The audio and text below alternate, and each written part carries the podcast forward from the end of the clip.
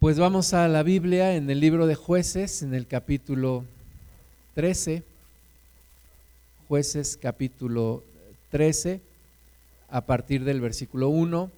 Vamos a estar hablando hoy acerca del dominio propio y vamos a ver una historia real allí en jueces capítulo 13, versículo 1, que es la historia de, de, Sansón, perdón.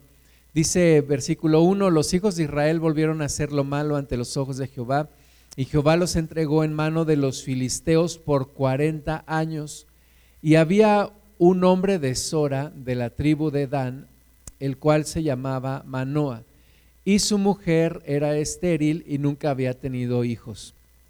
A esta mujer apareció el ángel de Jehová y le dijo, He aquí que tú eres estéril y nunca has tenido hijos, pero concebirás y darás a luz un hijo. Ahora pues no bebas vino ni sidra, ni comas cosa inmunda, pues he aquí que concebirás y darás a luz un hijo, y navaja no pasará sobre su cabeza, porque el niño será nazario a Dios desde su nacimiento, y él comenzará a salvar a Israel de mano de los filisteos. Entonces, ahí está esta mujer con su marido, la cual era estéril, pero se aparece el ángel del Señor y le dice, vas a tener un hijo, hay un propósito, hay una misión para este, para este niño que vas a tener, este niño será Nazario, este niño va a comenzar a salvar a Israel de mano de los filisteos. Dice la palabra de Dios ahí en jueces que más o menos eran 40 años de que se acercaban a Dios y otros 40 que se alejaban. Y así estaban en un ciclo y en, este, en esta parte, pues Dios está mandando salvación a través de este niño que va a nacer, que se va a llamar Sansón. Dice el versículo 8 de jueces 13, entonces oró Manoa a Jehová y dijo, ah, Señor mío, yo te ruego que aquel varón de Dios que enviaste vuelva ahora a venir a nosotros y nos enseñe lo que hayamos de hacer con el niño que ha de nacer. Entonces es una buena pregunta lo que hace este, este hombre al decirle a Dios, Señor, que venga otra vez, instruyenos cómo hemos de hacer con el niño que van a nacer, qué hemos de hacer, cómo le hemos de instruir, qué hemos de, preparar, cómo, cómo debemos de comportarnos o qué debemos de hacer con este niño que va a nacer. Y hemos leído al, al final del versículo 5 que el niño sería nazario. Vamos a ver lo que era un nazario. Allá en números, hagamos una pausa aquí en jueces 13, vamos a números 6, versículo 1, dice, habló Jehová a Moisés diciendo, habla a los hijos de Israel y diles, el hombre o la mujer que se apartare haciendo voto de Nazario para dedicarse a Jehová, se abstendrá de vino y de sidra, no beberá vinagre de vino, ni vinagre de sidra, ni beberá ningún licor de uvas, ni tampoco comerá uvas frescas ni secas. Todo el tiempo de su nazareato de todo lo que se hace de la vid, desde los granillos hasta el ollejo, perdón, no comerá. Entonces este era el voto nazario que está en la ley, eh, aquel que quería dedicarse al Señor, aquel que quería apartarse para el Señor, ya fuera para alguna misión, para algún servicio, para algún propósito especial, tenía que presentarse delante de Dios. Dice aquí que se dedicara al Señor, no tomar absolutamente nada de vino, nada de sidra, nada que tenga que ver con, con el vino. Y el versículo 5, todo el tiempo del voto es un nazariato, no pasará navaja sobre su cabeza hasta que sean cumplidos los días de su apartamiento a Jehová. Será santo, dejará crecer su cabello todo el tiempo que se aparte para Jehová. No se acercará a persona muerta, ni aún por su padre, ni por su madre, ni por su hermano, ni por su hermana, podrá contaminarse cuando mueran, porque la consagración de su Dios tiene sobre su cabeza. Todo el tiempo de su nazareato será santo para Jehová. Entonces, aquí había otra, otras eh, características u otros requerimientos que se le hacía al que, al que hacía voto nazario, era que no podía pasar navaja sobre su cabeza, no podía afeitar su cabeza, no podía quitar, eh, o como hoy podríamos decir coloquialmente, no podía quedarse pelón. Tenía que guardar su cabeza, era una, un símbolo de su sujeción a Dios. Su cabeza estaba en el Señor, estaba sujeto al Señor no podía hacer eso, no podía pasar navaja sobre su cabeza y tampoco podía tocar cadáveres, tenía que santificarse, tenía que purificarse o tenía que permanecer purificado porque estaba dedicado al Señor. Entonces dice que todo el tiempo su nazariato sería santo para Jehová. Y precisamente este, este voto nazario es el que el ángel le dice a la mujer, tu hijo va a ser nazario de nacimiento, o sea, está apartando Dios a ese hombre para el resto de su vida tendría que entonces entre las cosas que dice aquí, bueno, apartarse para el Señor, obviamente buscar una santidad, no tomar vino ni sidra, tampoco pasar navajas sobre su cabeza, ni tampoco tocar cadáveres. Ese era el mandato que se le, se le daba cuando este hombre padre de Sansón le dice al Señor, dinos qué, cómo hemos de comportarnos, qué hemos de hacer con el niño. Bueno, le dice, es Nazario, no tomará vino ni sidra, no pasará navaja sobre su cabeza, no deberá tocar cadáveres, porque está apartado para Dios, tiene una misión, tiene un propósito, ha nacido con un propósito, no es una obra de la casualidad, hay una misión, así como para todos nosotros, pero en el caso de él estaba bien claro desde antes de nacer, se lo está diciendo a los padres. Jueces 13, 24, y la mujer dio a luz un hijo y le puso por nombre Sansón, y el niño creció y Jehová lo bendijo y el espíritu de Jehová comenzó a manifestarse en él en los campamentos de Dan entre Sora y esta ola. Entonces se cumple la palabra de Dios, nace el, pequeño, nace Sansón, hay un propósito para su vida. Cuán importante es para los que somos padres conocer el propósito de Dios para nuestros hijos. Todos nacemos con un propósito, todos tenemos una misión. Algunos no la conocen, otros sí, pero todos tenemos un propósito y hay que conocerlo. Y como padres también preguntarle a Dios cuál es el propósito de Dios para nuestros hijos, para entonces educarles en ese propósito, educarles en la fe. Y algo muy importante que desde mi punto de vista se les pasó a los papás de Sansón, enseñarles carácter, enseñarles carácter, enseñarles dominio propio no solamente son los talentos, no solamente es el carisma, no solamente son los dones, hay que enseñar carácter, hay que enseñar dominio propio, hay que enseñar cómo controlar eh, la carne. Desde un principio hoy nuestro hermano Claudio estuvo orando y estuvo leyendo acerca de esto, los designios de la carne que se oponen al espíritu. Hay que saber cómo controlar, cómo dominar, cómo sujetar la carne.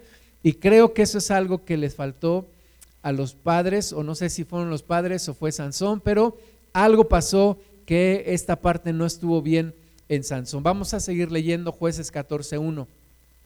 Descendió Sansón a Timnat y vio en Timnat a una mujer de las hijas de los filisteos. Y subió y lo declaró a su padre y a su madre, diciendo, yo he visto en Timnat una mujer de las hijas de los filisteos, os ruego que me la toméis por mujer. Y su padre y su madre le dijeron, no hay mujer entre las hijas de tus hermanos, ni en todo nuestro pueblo, para que vayas tú a tomar mujer de los filisteos incircuncisos. Y Sansón respondió a su padre, tómame esta por mujer, porque ella me agrada. Esa es la justificación. Le dice su papá, oye, ¿por qué no una de las hijas de Israel? No, porque esa me agrada. Y muchas veces esa es la, la respuesta y el argumento que nos ha enseñado el mundo, haz lo que te agrada, haz lo que te gusta, haz lo que te da placer y simplemente no veas las consecuencias, haz eso que a ti te agrada. Sansón dice, esa mujer me agrada y esa mujer quiero que me tomes. Y entonces, pues bueno, ahí empieza a, dar algunas señales del corazón de Sansón y de cómo estaba su carácter. Versículo 5, Sansón descendió con su padre y con su madre a Timnat. Y cuando llegaron a las viñas de Timnat, he aquí un león joven que venía rugiendo hacia él. Y el espíritu de Jehová vino sobre Sansón, quien despedazó al león como quien despedaza un cabrito sin tener nada en su mano y no declaró ni a su padre ni a su madre lo que había hecho. Aquí hay una manifestación del Espíritu Santo en Sansón. Normalmente cuando pensamos en Sansón pensamos en un hombre musculoso, ¿no? pensamos en un, en un hombre fuerte de su cuerpo, pero tal vez no era no era tan musculoso. Yo creo que la fuerza que él tenía no se debía a que hacía mucho ejercicio o muchas pesas. Lo que, él, lo que la, fuerza, la fuerza que él tenía era por la manifestación del Espíritu Santo en su vida. Entonces tal vez pudo haber sido un hombre con un físico normal, regular, como cualquiera, pero lo que, lo que lo hacía especial es que venía el Espíritu Santo sobre él y tenía una fuerza tremenda, una fuerza sobrenatural, que dice aquí que vino el león rugiendo en contra de él, ¿verdad? Si viene rugiendo en contra de él es porque pues ya se lo está saboreando, se lo va a comer. Y dice que como quien despedaza un cabrito, lo despedazó. Sin mayor problema, lo mató, lo despedazó y siguió su camino una manifestación del Espíritu Santo en Sansón. Versículo 8, y volviendo después de algunos días para tomarla, se apartó del camino para ver el cuerpo muerto del león. Y he aquí que en el cuerpo del león había un enjambre de abejas y un panal de miel. Y tomándolo en sus manos, se fue comiéndolo por el camino y cuando alcanzó a su padre y a su madre les dio también a ellos que comiesen, mas no les descubrió que había tomado miel del cuerpo del león. Entonces, vemos ahora la parte del carácter. Vimos el don o los dones de Sansón, esa fuerza que él tenía, esa manifestación del Espíritu Santo que venía sobre él, pero vemos ahora su carácter. Y vemos que ve el, cadáver del león y ve un, un panal de miel y sin mayor problema también va y toma de esa miel y también le da a sus padres. Cosa que no podía hacer, no podía tocar un cadáver, no podía acercarse a un cadáver, no podía, era nazario, sin embargo lo hace. Vemos dos cosas, dos señales en la vida de Sansón. La primera, toma una mujer filistea porque le agrada. La segunda, toma, toca ese, ese cadáver de ese león, toma esa miel y la come porque lo quiere hacer. Y son eh, señales, son características de la vida de un hombre que no desarrolla dominio propio, que no desarrolla carácter, que tiene ese carácter como si fuera una manguera que va para un lado o para otro, de acuerdo a lo que su carne le va indicando, de acuerdo a lo que su carne le va mostrando. Ahora, eso es lo que el mundo nos ha enseñado. Desgraciadamente, no eh, muchas veces no hemos contado con una educación espiritual desde niños que nos enseñe inteligencia espiritual, que nos enseñe a dominar la carne, que nos enseñe que no siempre lo que nuestra carne quiere, o más bien nunca lo que nuestra carne quiere, debemos de satisfacer nada más así porque sí, tenemos que ejercer dominio propio. Hubo esta noticia, eh, tal vez la vieron, de este hombre que era el presidente de la Federación Española de Fútbol. Y como la selección femenil quedó campeona, pues él estuvo ahí en la ceremonia ante muchas cámaras, de, no solamente de su país, sino de todo el mundo. Y cuando él felicita a una de las jugadoras, la toma de la cabeza y le da un beso en la boca.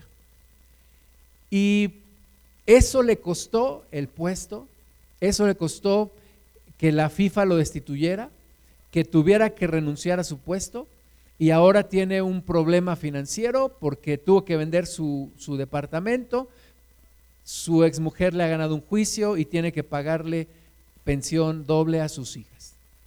O sea, todo lo pierde en un momento por un arrebato.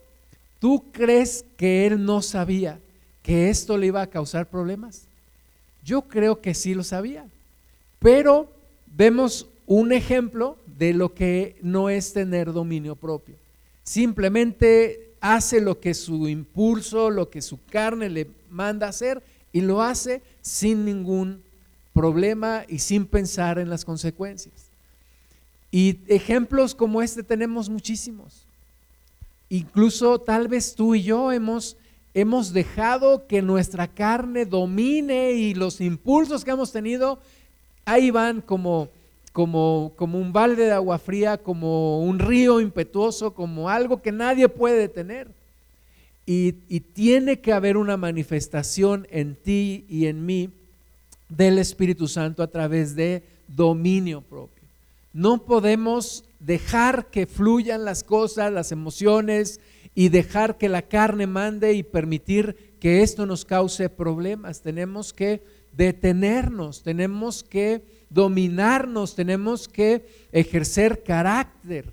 Eh, cuando alguien dice que tiene carácter fuerte, eh, normalmente se equivoca porque la gente que dice es que tengo carácter fuerte quiere decir más bien que tiene carácter feo, porque es gritón, porque es mandón, porque es enojón. Pero carácter fuerte es aprender a dominar la carne, aprender a dominar los ímpetus, aprender a decir no porque esto me va a causar problemas, no porque esto me aleja de Dios, no porque esto no le agrada a Dios.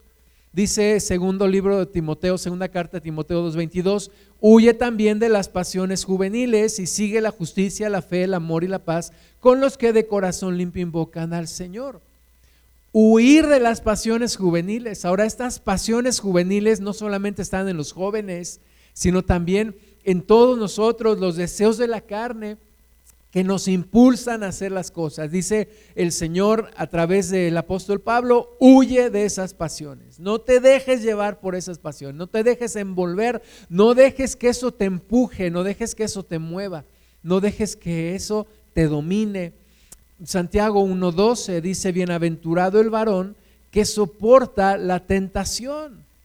Soportar la tentación. Es que muchas veces no, no soportamos la tentación, nos rendimos ante la tentación. Y decimos, bueno, pues aquí estoy y aquí está la oportunidad, pues ahí voy. No, es soportar la tentación, dice la palabra de Dios. Bienaventurado el varón que soporta la tentación, porque cuando haya resistido la prueba, entonces hay que soportar la tentación, resistir la prueba. También leímos hay que huir de la tentación. Entonces cuando haya resistido la prueba, recibirá la corona de vida que Dios ha prometido a los que le aman. ¿Cómo se siente? Tú y yo lo sabemos. ¿Cómo sentimos cuando cedemos ante la tentación? Está la tentación ahí, y no la resistimos y no la soportamos y caemos en el pecado. ¿Cómo nos sentimos un segundo después que hemos hecho eso? ¿Nos sentimos mal? Nuestra relación con Dios se lastima, nuestra, nuestro corazón se siente culpable porque de hecho lo es. Y, hemos dado un paso hacia atrás en, en nuestra vida en Cristo. Pero ¿Cómo se siente cuando resistes la tentación? Cuando dices no y huyes de ese lugar o huyes de esa situación, entonces se siente bien, se siente una victoria, se siente mi corazón está en paz, eh, mi corazón está tranquilo. Entonces hay que aprender a soportar la tentación, a resistir la prueba. También hay que aprender a ser inteligentes y no andarnos metiendo donde no nos tenemos que meter para no ser tentados en algo que no tenemos que ser tentados, pero tenemos que aprender a resistir la tentación y a soportar la prueba. Versículos 13, porque dice, cuando alguno es tentado, no diga que es tentado de parte de Dios, porque Dios no puede ser tentado por el mal, ni Él tienta a nadie.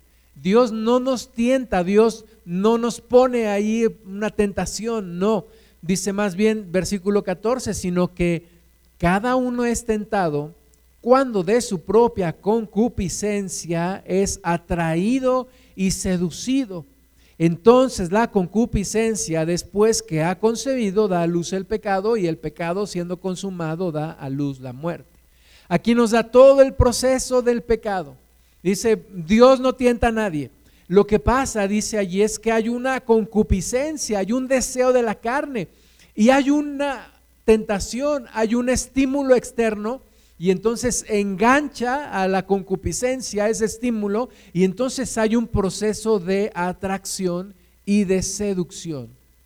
Alguien dijo, la batalla está en la mente.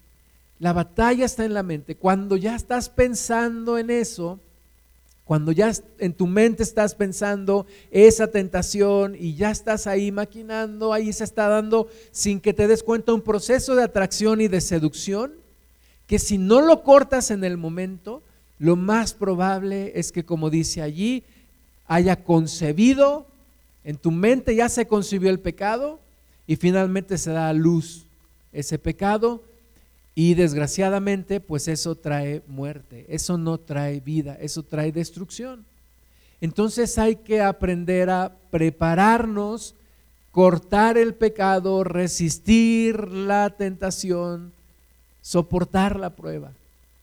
Tú y yo somos tentados, tú sabes en qué eres tentado, yo sé en qué soy tentado. Tenemos que pedirle al Señor dominio propio. Tenemos que prepararnos todos los días antes de salir de nuestra casa, antes de abrir los ojos, Señor, líbranos de tentación y ayúdanos a vencer la prueba. Alguien dijo, tu talento te podría llevar a donde tu carácter no te puede mantener. Es importante el talento, pero es igual o mayormente importante el carácter. El carácter, el dominio propio, dominarnos nosotros mismos, dominarnos. Hemos visto tantos ejemplos de personas y nosotros mismos que no nos hemos podido contener ante una situación. No nos hemos podido detener ante algo. Recuerdo visitábamos un, un, pastor hace ya muchos años, visitábamos y le apoyábamos y me acuerdo que después de la reunión, después del servicio en domingo, se enojó por algo que pasó, estaba tomando una lata de, refresco, agarró la lata, la aventó al piso y empezó a decir de cosas. Y todo eso trae consecuencias, todos los que, estábamos ahí lo vimos, y, es como un retroceso y es algo que causa problemas y es algo que causa desconfianza y, destruimos muchas cosas. El hermano Owen Myers dice que la integridad se gana en abonos, pero se pierde al contado. Un momento de locura hace y echa a perder mucho de lo que has ganado. Así que tenemos que aprender a resistir en esos momentos de verdad. Son momentos de verdad, son momentos en donde se prueba nuestro carácter, se prueba nuestro corazón y hay que aprender a resistir la prueba, como dice Santiago. Jueces 16, regresemos a la historia de Sansón. Jueces 16, 4. Después de esto aconteció que se enamoró de una mujer en el valle de Sorek, la cual se llamaba Dalila. Y vinieron a ella los príncipes de los filisteos y le dijeron, engáñale e infórmate en qué consiste su gran fuerza y cómo la podríamos vencer, para que lo atemos y lo dominemos, y cada uno de nosotros te dará mil cien ciclos de plata.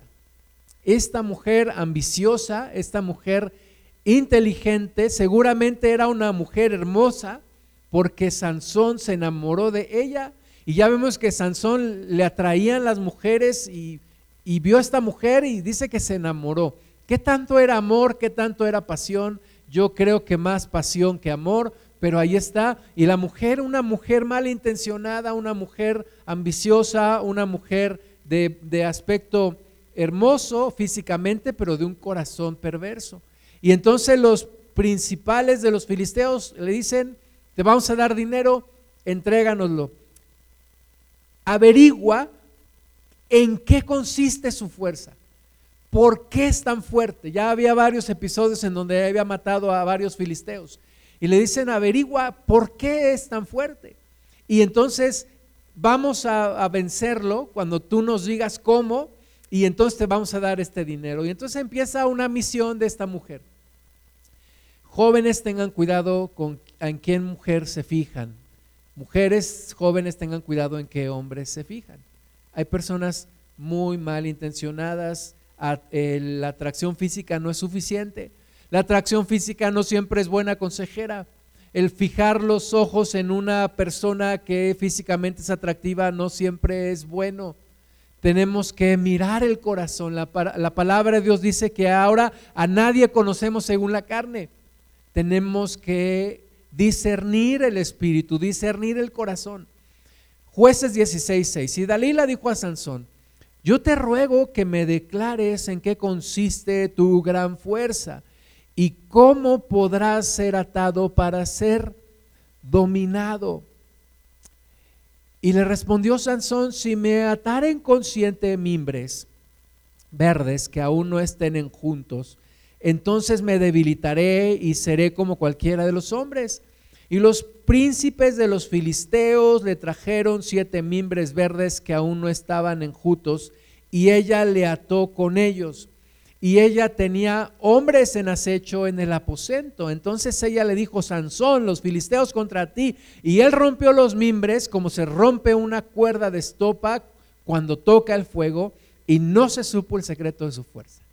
Entonces, primer episodio, está esta mujer con, con Sansón, están en pleno romance y le empieza, a, empieza con su misión y empieza a tratar de averiguar cómo es que tiene esa fuerza.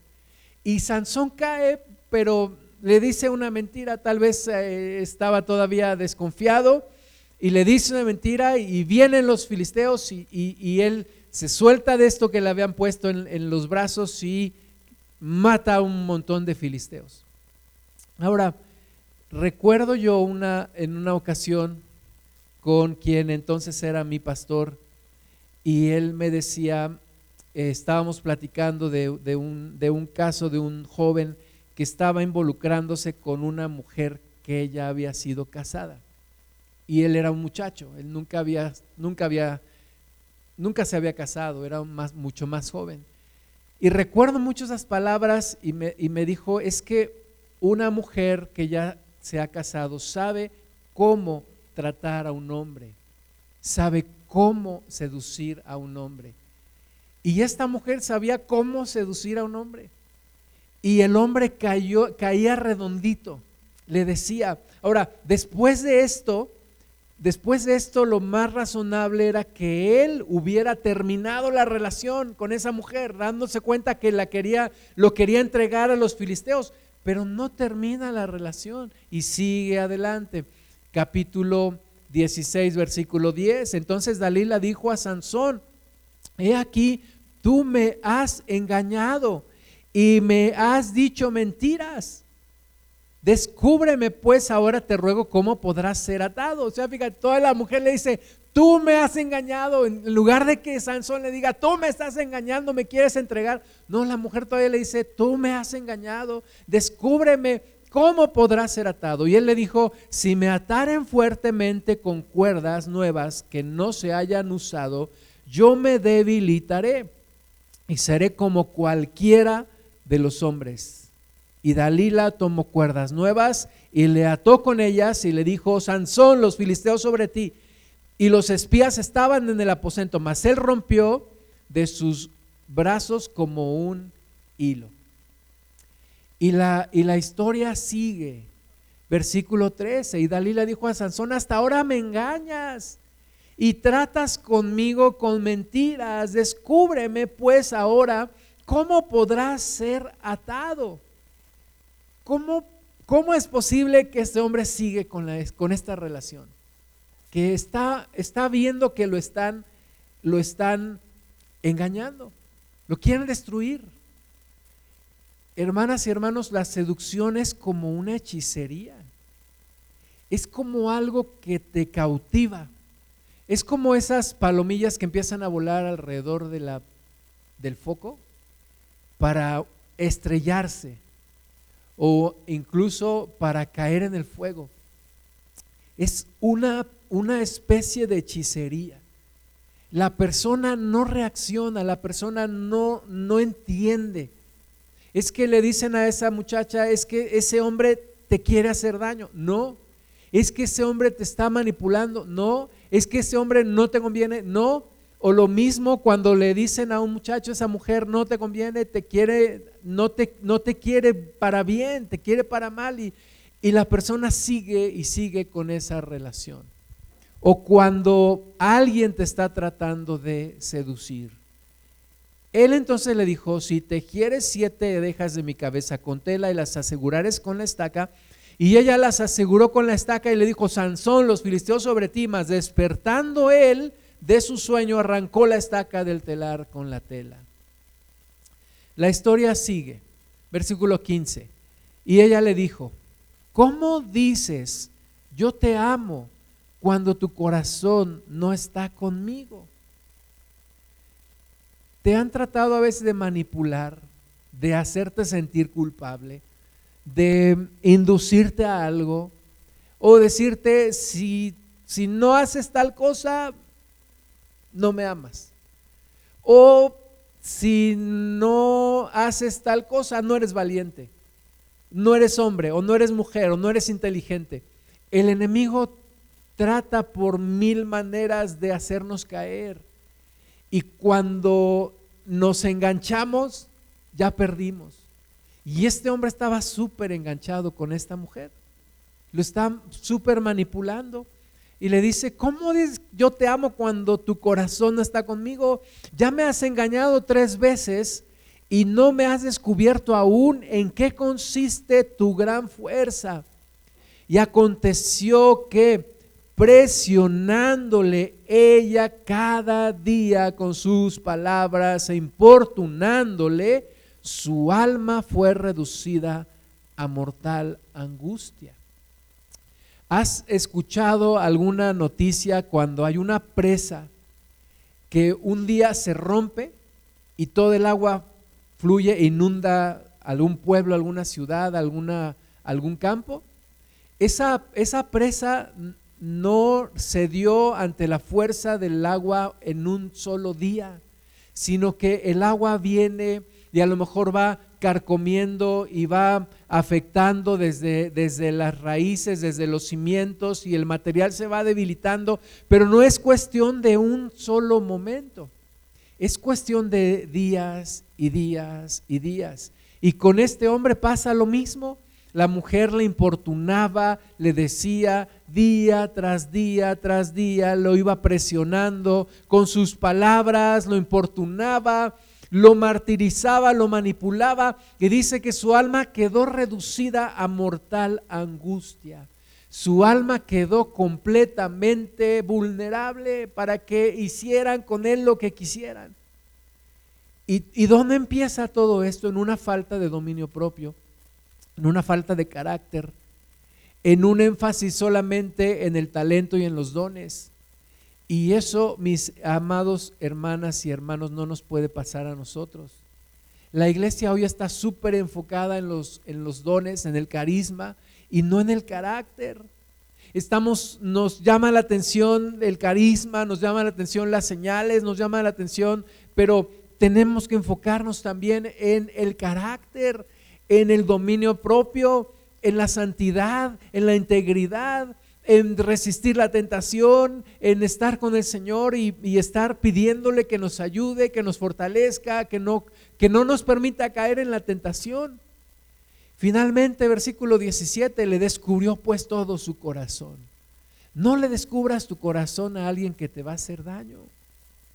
Jesús lo dijo en otras palabras y dijo, no des las perlas a los cerdos, no sea que te las pisoteen y luego se vuelvan contra ti y te destruyan. Entonces le descubrió todo su corazón y le dijo, nunca a mi cabeza llegó navaja, porque soy nazario de Dios desde el vientre de mi madre. Si fuere rapado, mi fuerza se apartará de mí y me debilitaré y seré como todos los hombres. Aquí voy a hacer una pausa para explicar algo un poco que va a parecer como sin sentido, pero yo me acuerdo que cuando era niño pasaban un programa que se llamaba Cantinflitas. Y en ese programa de Cantinflitas pasaron la historia de Sansón y Dalila. Y entonces pasan esta historia y entonces cuando le rapan a Sansón, en ese momento pierde la fuerza. Eso es lo que el mundo cree, que cuando rapó Dalila, rapó a Sansón, perdió su fuerza. Yo te pregunto, ¿realmente la fuerza de Sansón estaba en su cabello? Entonces, ¿por qué cuando lo rapa perdió su fuerza? No sé lo que tú pienses, sigue pensándolo. Yo creo que el Espíritu Santo recibe un gran dolor al ver a este hombre que cede ante una mujer y que no sabe cuidar la presencia de Dios en su vida. Prefiere una mujer prefiere el placer, prefiere una mujer que le hace sentir todo lo que te puedas imaginar. La prefiere ante la presencia del Espíritu Santo. Yo pienso en un Espíritu Santo lastimado en ese momento y que se aparta de Sansón. Y yo creo que eso es lo que puede pasar en nuestras vidas. La Biblia dice, no contristéis el Espíritu, no apaguéis el Espíritu. Y por eso es tan peligroso cuando nosotros cedemos ante la tentación, porque estamos lastimando al Espíritu Santo. El Señor Jesús dijo que toda blasfemia al Espíritu Santo no sería perdonada, ni en este siglo ni en el venidero. Y, algunos piensan, y yo coincido, que el Espíritu Santo es la parte más sensible de Dios y que no lo podemos contristar. Y Sansón finalmente estaba diciendo, prefiero esta mujer a tener la presencia de Dios. Porque la tentación nulifica la razón. La, tentación y el caer en eso y el estar metidos ya, el, el tragarnos el anzuelo, es quedar como, como títeres, como sin ninguna voluntad, sin ninguna fuerza. Este hombre fue como ave directo a la trampa y como cordero al matadero. Tenemos que tener cuidado con la seducción, tenemos que tener cuidado con los que nos presionan e importunan cada día. Versículo 18, viendo Dalila que él le había descubierto todo su corazón, envió a llamar a los principales de los filisteos diciendo, venid esta vez, porque él me ha descubierto todo su corazón. Y los principales de los filisteos vinieron a ella, trayendo en su mano el dinero. Y ella hizo que él se durmiese sobre sus rodillas. Y llamó a un hombre, quien le rapó las siete guedejas de su cabeza. Y ella comenzó a afligirlo, pues su fuerza se apartó de él. Y le dijo, Sansón, los filisteos sobre ti. Y luego que despertó él de su sueño, se dijo, esta vez saldré como las otras y me escaparé. Pero él no sabía que Jehová ya se había apartado de él. Y esta es una parte muy triste. El Espíritu Santo se había apartado de él. Y él ni siquiera se había dado cuenta. Él pensó, voy a escapar como las otras veces, voy a hacer como las otras veces, pero dice, Jehová ya se había apartado de él. Y eso no nos puede pasar a la iglesia de hoy. No nos puede pasar que el Espíritu Santo se vaya de nuestra vida y nosotros ni siquiera nos damos cuenta. Y pensamos que seguimos en el camino del Señor y ya no estamos. Porque es como estirar una liga y estirarla y estirarla y estirarla y estirarla hasta que o una de dos o, se rompe o termina venciéndose. Y entonces, dice el versículo 21, los filisteos le echaron mano y le sacaron los ojos y le llevaron a Gaza y le ataron con cadenas para que moliese en la cárcel y el cabello de su cabeza comenzó a crecer después que fue rapado. eso es lo que hace el enemigo, encadena, quita los ojos, posee, esclaviza y todo esto inicia con un proceso de tentación, de seducción, de atracción, en donde si no tenemos dominio propio, vamos a caer.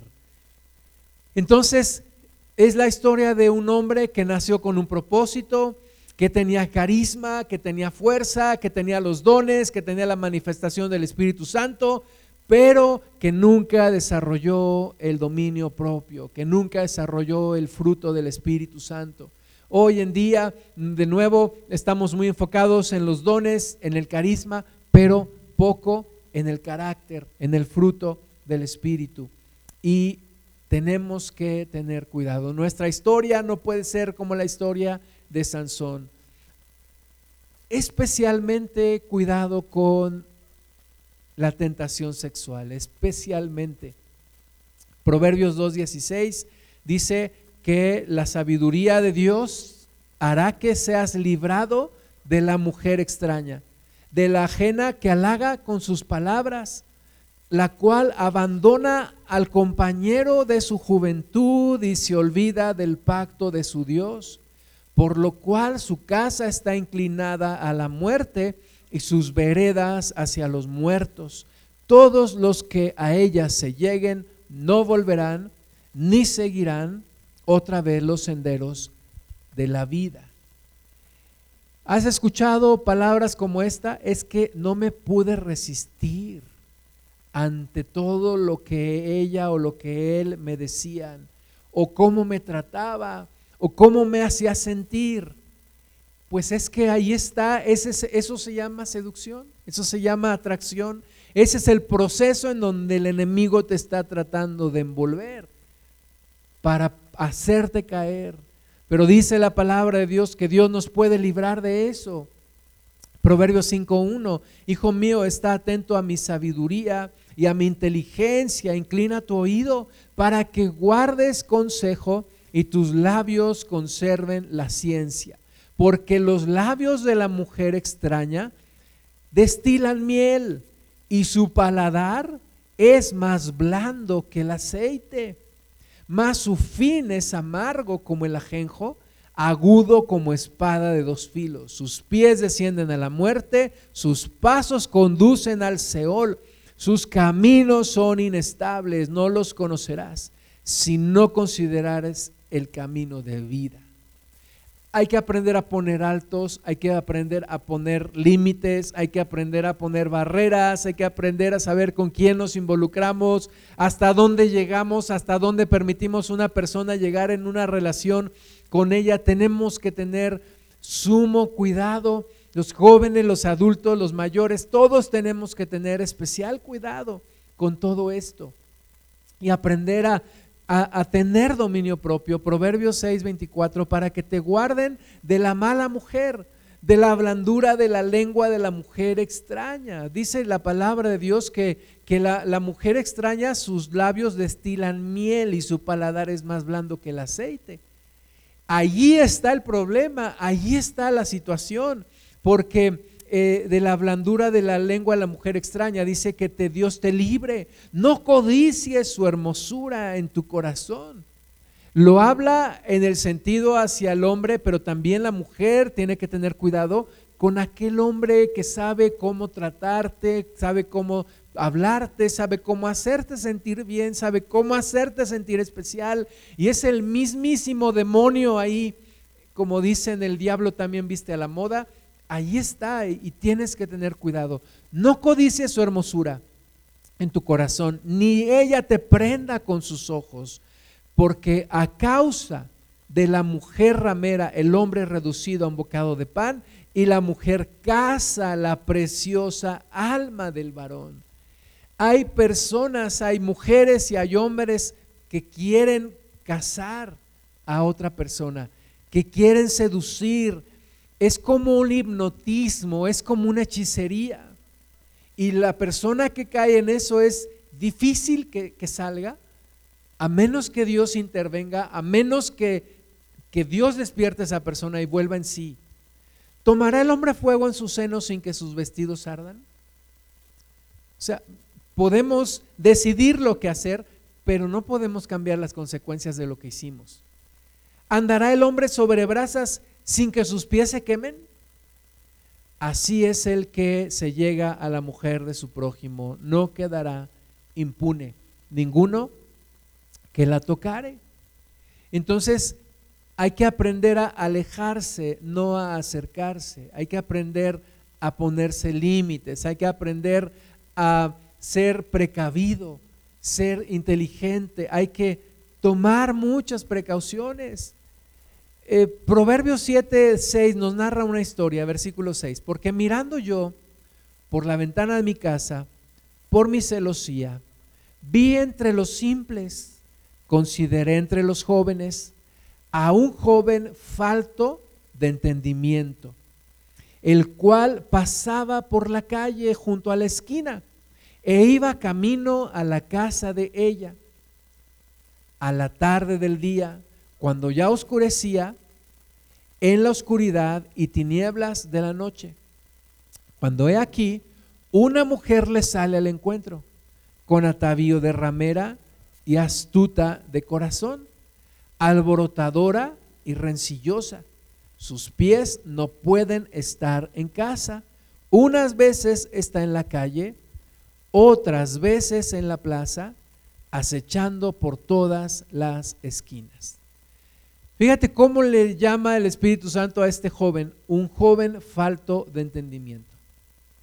Un joven falto de entendimiento. No era falto de entendimiento porque no había ido a la escuela. Era falto de entendimiento porque no discierne, porque no sujeta sus ímpetus, porque no controla su carne, porque se deja llevar por las tentaciones. Y, el mundo te va a decir, pues, ¿a quién le dan pan que llore? Y el mundo te va a decir, pues, aprovecha la oportunidad. Y el mundo te va a decir, pues, haz, haz lo que, lo que puedas hacer y no importa, no pienses mucho en las consecuencias. Pero el Señor dice, no seas falto de entendimiento. Busca la sabiduría de Dios. Ten cuidado porque después las consecuencias las vas a sufrir. Versículo 13. Se asió de él y le besó. Con semblante descarado le dijo, sacrificios de paz había prometido. Hoy he pagado mis votos. Por tanto, he salido a encontrarte buscando diligentemente tu rostro y te he hallado. He adornado mi cama con colchas recamadas con cordoncillo de Egipto. He perfumado mi cámara con mirra, aloes y canela. Ven, embriaguémonos de amores hasta la mañana. Alegrémonos en amores porque el marido no está en casa. Se ha ido a un largo viaje la bolsa de dinero llevó en su mano, el día señalado volverá a su casa. Esto es la seducción, este es el proceso de atracción, este es el proceso en donde la palomilla empieza a darle vueltas al foco, le da vueltas, le da vueltas, le da vueltas, queda enganchada, queda hipnotizado, queda hechizado, queda atrapado por su propio deseo, por su propia concupiscencia. Versículo 21. Lo rindió con la suavidad de sus muchas palabras. Le obligó con la salamería de sus labios. Al punto se marchó tras ella, como el buey al degolladero y como el necio a las prisiones para ser castigado, como el ave que se apresura a la red y no sabe que es contra su vida hasta que la saeta traspasa su corazón. Como dicen, alguna vez te lo han dicho a mí, sí, es que nadie le puso una pistola en la cabeza para que lo hiciera. No, pero parece que esto es peor. Lo rindió con la suavidad de sus muchas palabras lo obligó con la salamería de sus labios.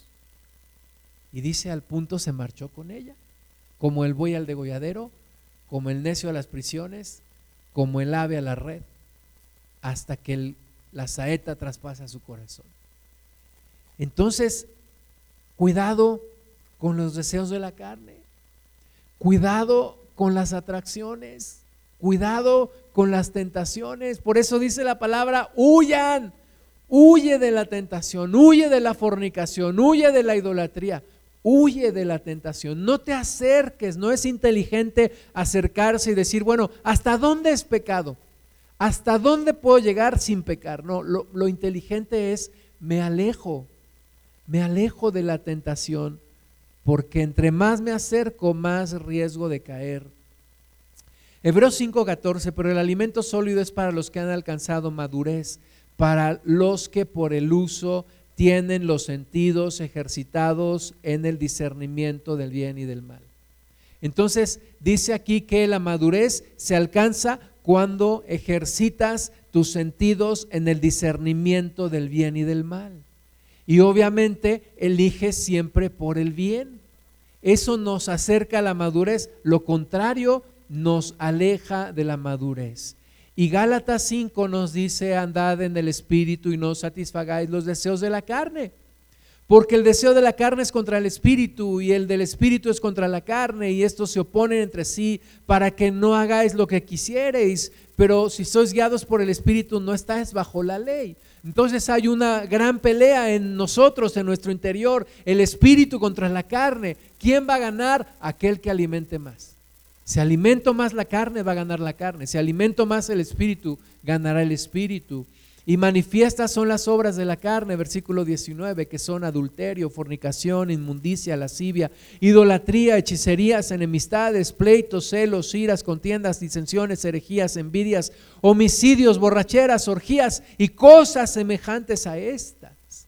No es una lista exhaustiva, pero dice cosas semejantes a estas, acerca de las cuales os amonesto, como ya os lo he dicho antes, que los que practican tales cosas no heredarán el reino de Dios.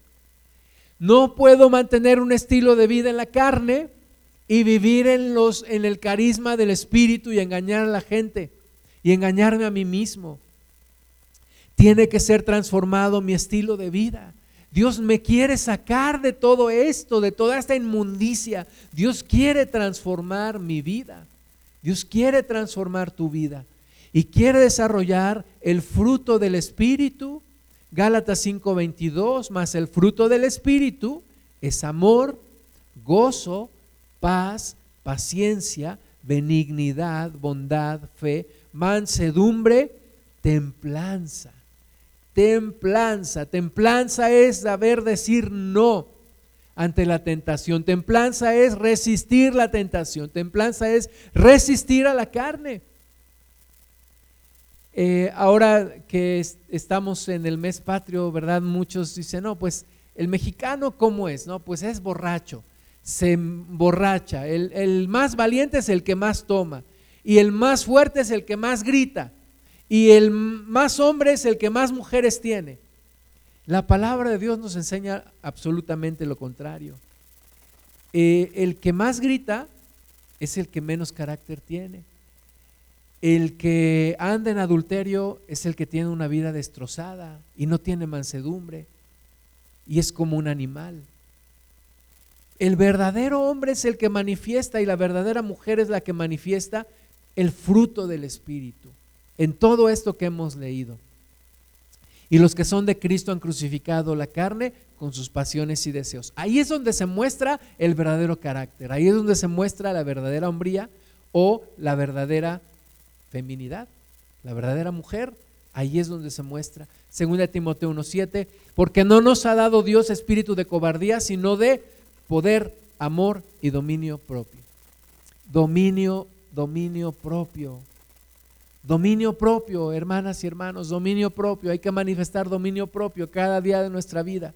Segunda de Pedro 1.5, vosotros también poniendo toda diligencia por esto mismo, poniendo toda diligencia por esto mismo, añadida vuestra fe virtud.